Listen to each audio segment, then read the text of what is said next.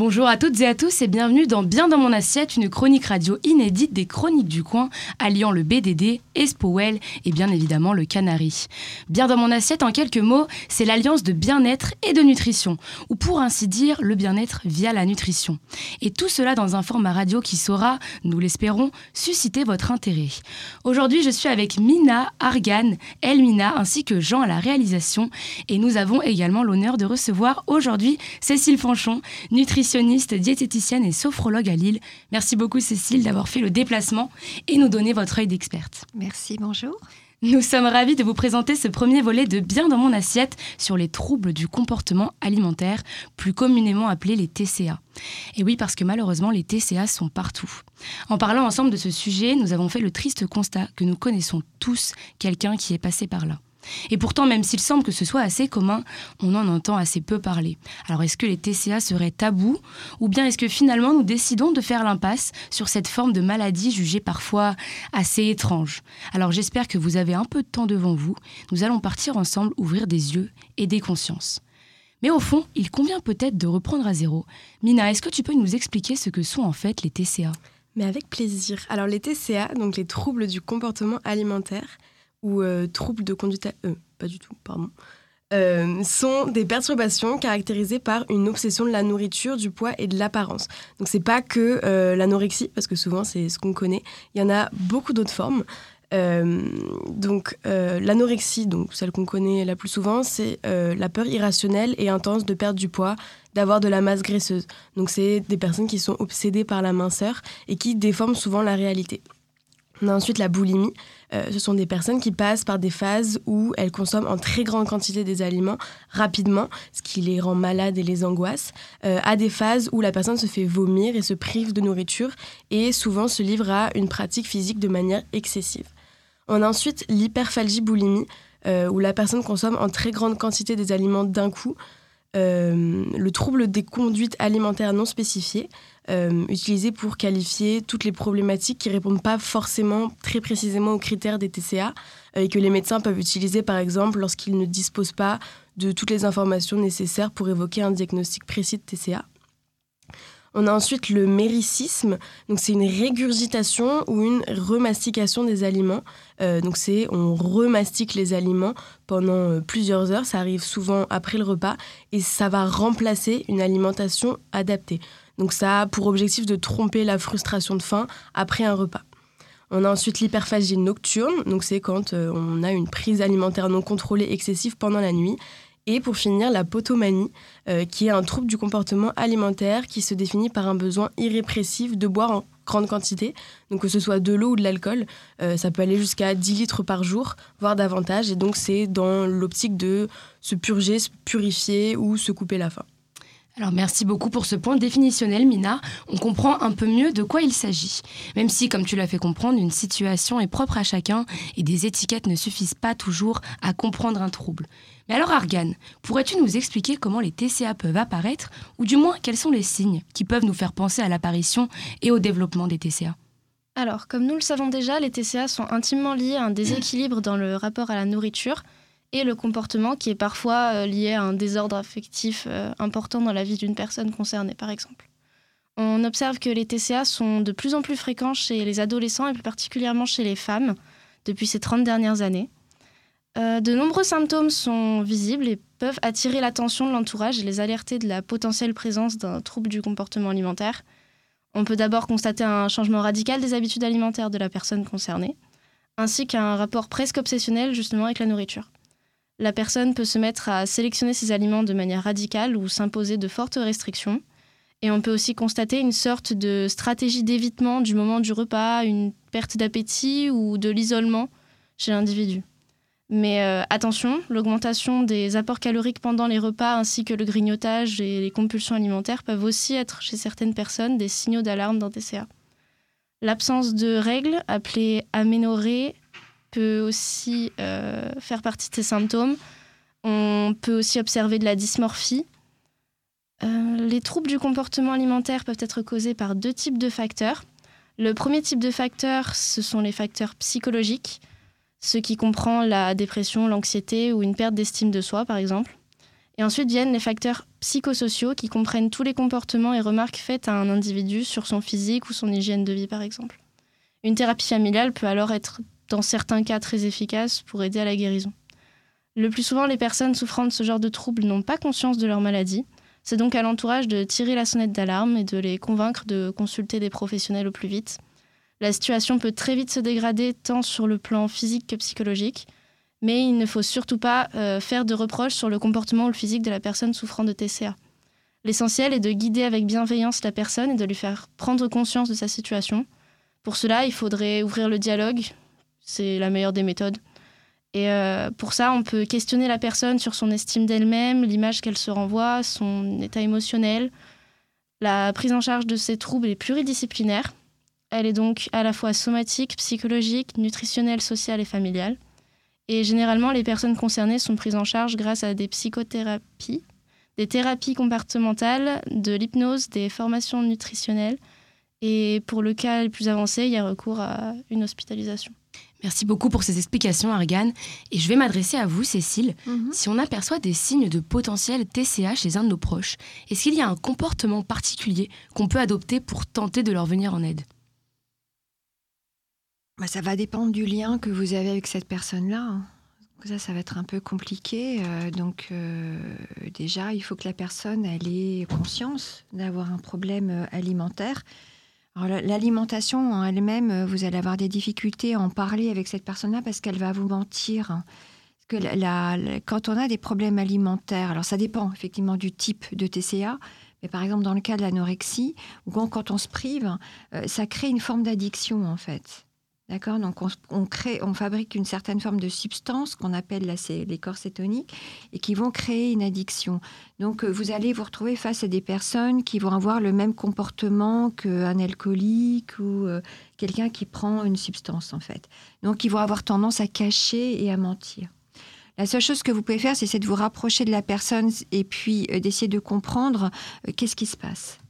Qu'est-ce qui se passe dans sa vie? Est-ce que c'est juste quelque chose qui est temporaire parce qu'elle n'est pas bien, elle vient arriver dans une région, elle connaît personne, euh, ou alors parce qu'elle sort d'un chagrin d'amour euh, Voilà. L'alimentation, c'est lié à plus de 90% à l'affectif, c'est comportemental, c'est culturel et c'est le premier plaisir de la vie quand vous avez quelqu'un qui cherche euh, à, perturber euh, son, alimentation, c'est quelqu'un qui a du mal à s'équilibrer dans sa vie et qui euh, a du mal à trouver du plaisir. D'accord? Et donc, euh, la, difficulté qu'on va avoir chez nous, les humains, c'est qu'on a une capacité à se déconnecter du corps. Là, on va revenir à la sophrologie, je suis désolée, mais euh, on ne peut pas faire autrement. D'accord? Euh, L'alimentation, c'est très compliqué parce que ça fait partie des besoins fondamentaux. C'est-à-dire que dans, dans les fondations d'un individu, euh, il y a plusieurs phases, mais la phase qu'on appelle du cerveau reptilien, je pense que vous avez tout entendu parler de ce que c'est que le cerveau reptilien, c'est en fait le bébé quand il naît. D'accord? Donc un petit bébé quand il naît, il va avoir des besoins qui sont instinctifs, qui sont animaux en fait, d'accord? Comme tous les animaux. Et ce qu'on appelle les besoins fondamentaux. Et les besoins fondamentaux, euh, n'importe, enfin, on ne doit pas y toucher. C'est ce qui fait mmh. partie de votre équilibre. D'accord Donc, ce qu'on appelle les besoins fondamentaux, ça va être manger, dormir, faire pipi, faire caca, hein, boire aussi. Et puis, euh, chez l'adulte, ça va être se reproduire, ce qui n'est pas le cas chez l'enfant. Je ne sais pas si vous arrivez à me suivre. Donc, si vous avez quelqu'un qui a des troubles du comportement alimentaire, bah, si jamais vous lui dites, il faut que tu manges, tu te rends pas compte, si tu manges pas, tu vas mourir, c'est catastrophique, mais que derrière, vous n'allez pas. Voilà, c'est contre-productif. Parce que du coup, vous allez enfoncer un couteau dans une plaie qui est déjà béante. D'accord. Donc il va falloir chercher à comprendre pourquoi ces besoins fondamentaux sont perturbés. Qu'est-ce qui se passe? Qu'est-ce qui s'est passé? Alors, si c'est quelque chose qui est très profond, parce qu'il y a eu du viol, ou qu'il y a eu des attouchements dans l'enfance, ou euh, qu'il y a eu une agression, qu'il y a eu des choses derrière, bah, cette personne-là, si elle n'est pas elle vous connaît pas, elle va pas avoir envie de parler. D'accord? Donc, mais de toute manière, à partir du moment où il y a un trouble du comportement alimentaire, il y a une déconnexion avec le corps. On est des animaux de parole, vous n'avez pas ça chez les autres mammifères, donc ça veut dire quoi? Ça veut dire qu'on est des animaux qui sont censés euh, vivre euh, en société, enfin en groupe. Donc, euh, comme beaucoup d'animaux, hein, vous avez la même chose chez d'autres mammifères. Mais donc, du coup, on a cette capacité, comme on parle, parce qu'on parle, on parle beaucoup, c'est notre moyen de nous défendre, puis de pouvoir nous adapter aussi. Et ce que vous n'avez pas chez d'autres, d'autres, d'autres mammifères. Et donc, euh, cette parole-là, alors, je, pars un petit peu dans tous les sens, je suis désolée, excusez-moi. Euh, on va essayer de revenir. Le fait d'être des animaux sociaux ça fait que on est toujours en état de veille. D'accord Essayez d'imaginer la petite marmotte. Hein. Vous avez ça chez tous les animaux qui vivent en groupe. Hein. Vous allez toujours avoir, vous êtes toujours en veille par rapport à essayer de, de, de, déceler où se trouve le prédateur. Est-ce que ça va Vous me suivez? Mhm. Ça va? Je suis pas très claire, je pars un peu dans tous les sens. donc, ça veut dire ça. ça donc, c'est ce qu'on appelle le stress. Ok. D'accord C'est ce qu'on appelle le stress. Donc, le stress chez nous, il est naturel. On ne peut pas ne pas être stressé. D'accord C'est pas possible. Donc il faut arriver à déjà essayer de comprendre pourquoi cette personne-là, elle est dans un état de stress trop important. Parce que s'il y a eu un trouble du comportement alimentaire, c'est qu'il y a eu des connexions. S'il y a eu des connexions, c'est qu'elle s'est sentie en danger. Et c'est qu'elle n'arrive pas à déceler où se trouve le danger. Ou elle sait où est le danger, mais elle est encore en danger. D'accord? Donc du coup, elle va se déconnecter du corps pour ne plus ressentir de perception. Donc le fait de manger ou de trop manger ou de pas manger, c'est elle n'arrive pas à rééquilibrer ses besoins fondamentaux. Donc avant de partir dans la surtout pas parler d'alimentation parce que vous allez partir dans la culpabilité. Donc vous allez la, culpabiliser il, ou, enfin, elle ou il, c'est vrai que malheureusement il y a plus de femmes que d'hommes, hein, que de garçons, mais il y a aussi beaucoup de garçons, on n'en parle pas. Voilà, mais il y en a, mais il y a une pudeur où les garçons n'en parlent pas, mais c'est bien dommage d'ailleurs. Voilà, mais bon, c'est comme ça. Et donc, euh, du coup, avant, il faut essayer, surtout pas parler alimentaire, ne pas forcer, et puis essayer de comprendre qu'est-ce qui se passe. C'est pas certain qu'elle soit suffisamment en confiance pour avoir envie euh, de vous en parler. Ok, merci beaucoup pour euh, ces éclaircissements. Alors maintenant, euh, Elmina, tu vas nous parler un petit peu des, effets des réseaux sociaux sur le bien-être nutritionnel. Et finalement, est-ce que le bilan, en fait, il est plutôt euh, positif ou négatif?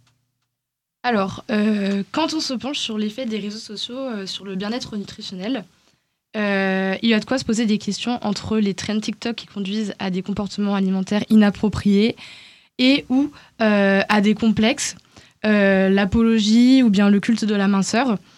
Le, le premier problème qui se pose avec les réseaux, euh, c'est la désinformation.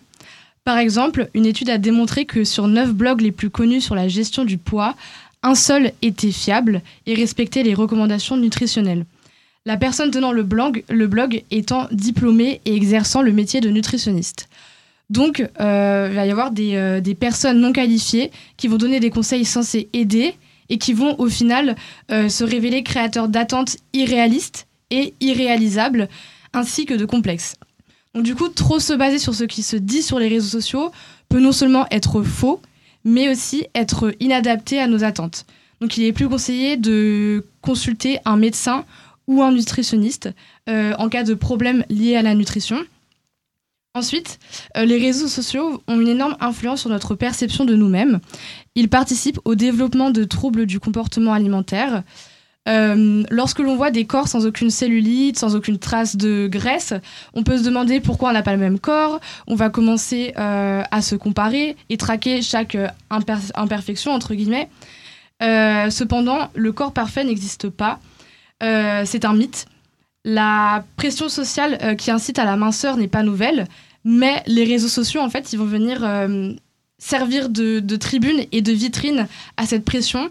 Euh, véhiculant euh, une vision assez normative quand même d'un corps mince, parfait et idéal. Les réseaux donnent de la puissance à cette norme, ce qui pousse certaines personnes à développer des comportements extrêmes pour essayer de rentrer dans ce moule. Euh, régime à répétition, hyperactivité physique, privation alimentaire. Même le body positivisme, partant pourtant d'une bonne intention, se focalise encore une fois sur l'apparence physique. En réalité, les réseaux véhiculent un faux idéal impossible à atteindre car irréalisable. Énormément de personnes retouchent leurs photos, bien sûr sans le préciser, surtout les influenceurs ou les stars par exemple qui ont beaucoup de, visibilité et d'influence. Et à travers ces représentations qui nous sont offertes quotidiennement, on compare sa propre apparence à celle des autres. En plus de ça, euh, les algorithmes participent à cause de leur agressivité, pour le cas de TikTok par exemple, à euh, renvoyer continuellement les utilisateurs vers le même type de contenu. D'accord, donc finalement, si on a une mauvaise utilisation des réseaux sociaux, ou si, en fait, pour nous tous, on se retrouve un peu euh, confronté à des contenus nocifs, donc les réseaux sociaux, ça peut influencer notre façon d'apprécier notre corps et d'appréhender finalement notre façon de nous nourrir. Et euh, du côté du sport, Elmina, est-ce que tu pourrais nous expliquer un petit peu les dangers potentiels du sport, je dirais un petit peu trop gourmand en énergie, et qui peuvent pousser à des objectifs un peu trop délusionnels alors, euh, les réseaux sociaux véhiculent aussi une certaine image du sport qui montre toujours le même type d'influenceur fitness. Euh, ventre plat, pas de cellulite, euh, résultats spectaculaires en très peu de temps, grâce à la musculation par exemple. Et cette représentation d'un seul type de corps avec zéro défaut agit également sur nos habitudes alimentaires. la bigorexie est un trouble alimentaire directement en lien avec le sport. Il s'agit d'une addiction au sport causée par plusieurs facteurs. Euh, il y a le rôle des hormones avec euh, l'endorphine, euh, soulager son stress, son anxiété. Donc ça, c'est plus un facteur psychologique. ou bien encore la volonté d'atteindre le corps parfait pour avoir une meilleure estime de soi. donc cette pratique excessive de sport touche les sportifs de haut niveau comme ceux pratiquant une activité moyenne. Les sportifs en recherche d'un physique parfait ou de performance, ainsi que les personnes ayant besoin de combler, en fait de combler un certain vide affectif ou le stress sont particulièrement enclins à développer euh, ce trouble du comportement alimentaire. les personnes souffrant de ce trouble peuvent prendre des risques inconsidérés qui vont jusqu'à se mettre en danger, malgré des blessures graves, par exemple. Et du coup, contrairement à l'anorexie mentale, être atteint de bigorexie, c'est chercher à prendre de la masse musculaire et non pas à perdre du poids. Donc, la gestion du poids faisant partie intégrante de la performance, cela peut mener la personne en question à prendre euh, beaucoup de compléments alimentaires, de stéroïdes ou de produits dopants par exemple. D'accord. Mais pour autant, Cécile, le sport n'est pas l'ennemi à abattre. Est-ce que vous avez des conseils, on va dire, pour une pratique du sport qui s'accorde avec une alimentation euh, saine? Honnêtement, c'est Léa. Hein oui. J'ai pas envie de répondre à cette question-là. D'accord. Je, vais répondre à une autre question. Je vais plutôt rebondir sur, euh, sur le discours que je viens d'entendre là. Je voudrais que vous arriviez à réfléchir, les jeunes générations, d'accord? On va euh, essayer de comprendre un peu comment on fonctionne. On va imaginer qu'on est tous des petits tabourets à quatre pieds. D'accord? La vie, elle est faite comme ça. Puis on va imaginer qu'on est le plateau de notre tabouret de vie. D'accord? C'est très simple la vie. D'accord? Vous avez un pied, c'est votre vie professionnelle. Vous avez un pied, c'est votre vie sociale. Vous avez un pied, c'est votre vie affective. Et le quatrième pied, c'est votre hygiène de vie l'alimentation et le sommeil. On évolue dans une société, culturellement parlant, qu'on appelle judéo-chrétienne. D'accord? Alors ça veut dire quoi? Ça veut dire que ancestralement parlant, on, on fonctionne sur une société qui est basée sur la culpabilité. C'est-à-dire que le fonctionnement sociétaire dans lequel on se trouve nous pousse et vous pousse à vous, qui êtes l'avenir, à privilégier la vie professionnelle, la vie sociale et la vie affective. En gros, vous fonctionnez sur trois pieds. C'est ce qu'on appelle la société de consommation. D'accord? Dans la réalité, pour pouvoir être bien sur ces trois pieds-là, vous devez d'abord être bien sur le quatrième.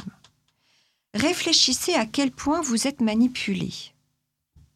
Est-ce que, vous, est que vous arrivez à comprendre ce que j'essaie de vous dire? Mhm. Voilà, bossez beaucoup, faites beaucoup de sport, sortez beaucoup. D'accord? Tout est monnayable maintenant même faire l'amour, même rencontrer des gens. Vous allez devoir payer des sites de rencontres, excusez-moi, mais est-ce que j'ai tort ou pas? Non, c'est vrai. D'accord? Réfléchissez plutôt sur ce fonctionnement-là. C'est ça qui crée la surconsommation. Et c'est ça qui tue notre planète à petit feu. On n'est pas contre les réseaux sociaux, on n'est pas contre la liberté d'expression. Ayez du recul pour être capable de pouvoir analyser si ça vous fait du bien ou pas. Prenez du temps pour vous. Privilégiez le quatrième P du tabouret. Il y en a quand même, ça commence à changer. Il commence à comprendre que vous voulez plus travailler 50 heures par semaine. D'accord? Que vous voulez plus, voilà, avoir, voulez pas avoir la retraite à 65 ans, 67 ans. D'accord? Et vous n'avez pas je dois pas dire. Vous voyez ce que je veux dire? Donc, réfléchissez sur des bonnes questions. Là, vous êtes, même dans le discours qu'elle dit, elle le dit bien, euh, vous êtes dans un fonctionnement sur trois pieds. Vous ne pouvez pas demander à quelqu'un d'autre que de vous-même de régler votre problème. S'il y en a un, que ça soit un youtubeur, que ça soit un psy, que ça soit une diététicienne, vous pouvez l'utiliser comme des béquilles. D'accord? Mais vous ne pouvez pas demander à quelqu'un de pouvoir régler votre problème, que ça soit sur Instagram, TikTok, etc. À partir du moment où vous faites un transfert et que vous allez suivre un youtubeur ou je sais pas quoi, et que vous suivez à l'aise ce qu'il dit, c'est que vous avez un problème. D'accord. D'accord? Vous devez vous respecter. Respectez votre corps. Respectez-vous. Ok, Et d'accord. c'est pareil pour le sport. Donc il n'y a pas de sport idéal. Ok. En fait, il faut vraiment s'équilibrer et savoir s'écouter, en fait, c'est finalement. ça. D'accord. C'est-à-dire que le sport, ça va dépendre du métier que vous faites, de l'âge que vous avez, euh, de, de voilà. Donc, euh, si vous faites du sport intensif dans un but de maigrir pour être toute belle, toute jolie, et puis de, de- de draguer, euh, excusez-moi, c'est pas euh, le bon objectif. En fait, il faut avoir des, des objectifs qui, qui suivent un peu la personne euh, qu'on est, finalement. Bah, Vous devez rester vous-même Voilà. avec votre patrimoine génétique. Vous devez vous respecter. Et c'est pareil pour toute relation d'ailleurs.